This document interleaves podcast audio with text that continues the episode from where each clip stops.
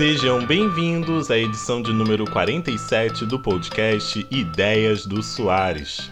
Meu nome é Lucas Soares e o tema de hoje é Os novos influencers que não são humanos.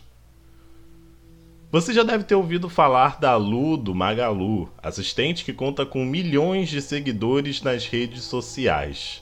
Além dela, o Baianinho, que agora se chama CB e que recentemente passou por uma grande mudança visual, é outro personagem de um grande varejista que você já deve ter ouvido falar da sua existência. Os bots, aqueles personagens que te auxiliam quando você precisa de alguma ajuda com um produto, já são muito rotineiros. O primeiro grande movimento das empresas foi criar um serviço automatizado na internet semelhante ao atendimento eletrônico que já estamos acostumados quando usamos o telefone para pedir ajuda com algum tipo de serviço.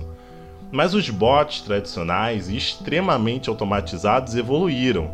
Agora eles são personagens com opiniões, desejos e vontades.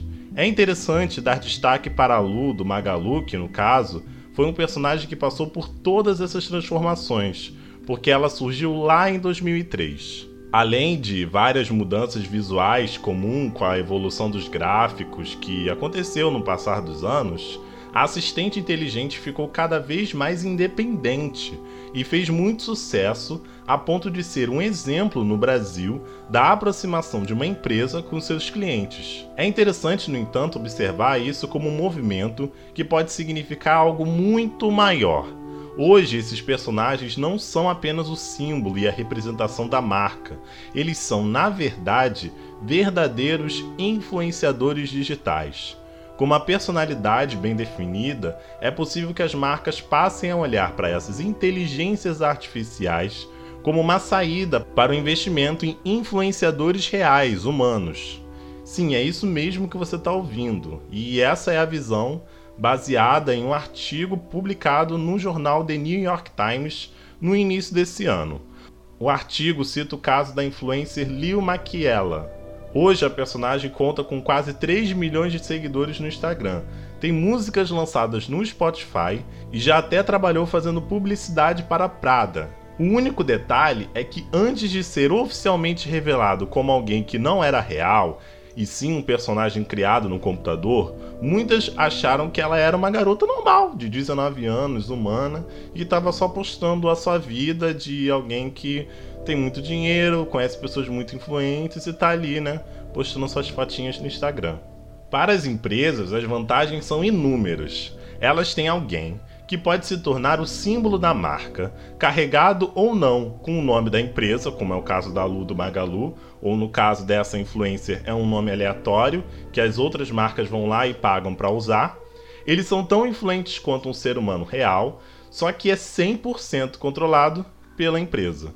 Isso sem contar que todo o trabalho de ensaio com produtos da marca, com produção de fotos, com todo o preparo que você tem que dar para o influencer, sobre o que ele tem que falar, sobre como ele tem que se comportar, tudo isso cai por terra. Afinal, basta colocar um time que vai produzir material por demanda e publicar a hora que quiser. No entanto, segundo o próprio jornal, o influenciador humano de carne e osso ainda atrai muito mais atenção do que um bot moderno.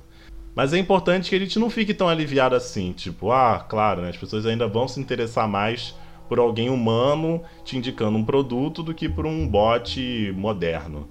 Afinal, assim, a evolução dos assistentes virtuais e da inteligência artificial que comanda eles está andando a passos tão largos que, em breve, esse cenário ainda pode mudar, com humanos se sentindo cada vez mais próximos de personagens que existem apenas no Instagram.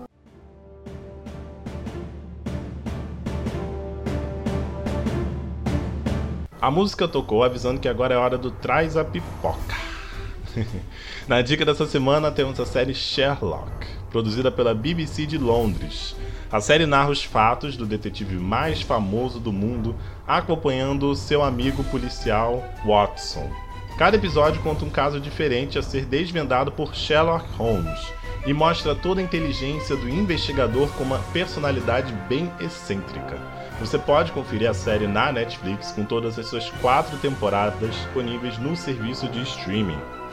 Então é isso, pessoal. Esse foi mais um podcast de Ideias do Soares. Se você tem reclamação, se você tem qualquer tipo de mensagem com uma crítica construtiva, eu peço, você pode enviar um e-mail para podcast ideiasdosoares.gmail.com que eu vou ler e vou responder.